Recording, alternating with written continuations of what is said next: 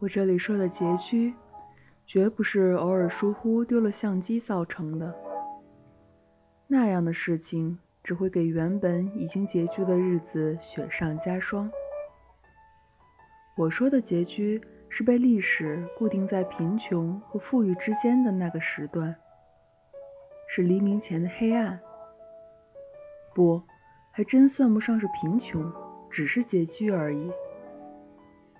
那时候，学校规定的贫困生标准是来自人均年收入不足三百元的家庭的学生，他们可以享受助学金。而我们大多数学生每个月的生活费大约是六七十块钱，至少不用为一日三餐发愁，至少不用每顿饭都挑最便宜的菜买。可是大家总还是觉得。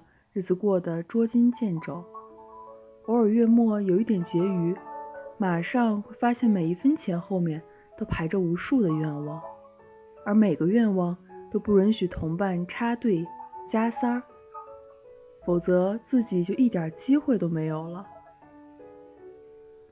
记得刚上大一不久，一次班里的生活委员郭到宿舍来发粮票。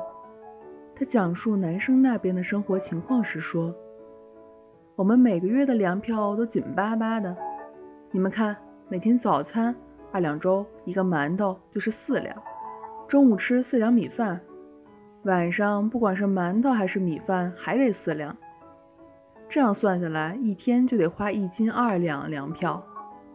我们现在每个人每月的定量是三十六两，如果一个月是三十天。”刚好够吃，要是三十一天，就要有一天喝西北风了。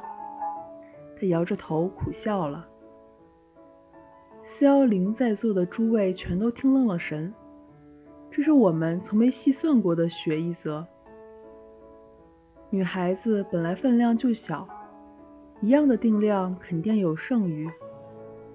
二则我们全都是北京的，周末一般回家过。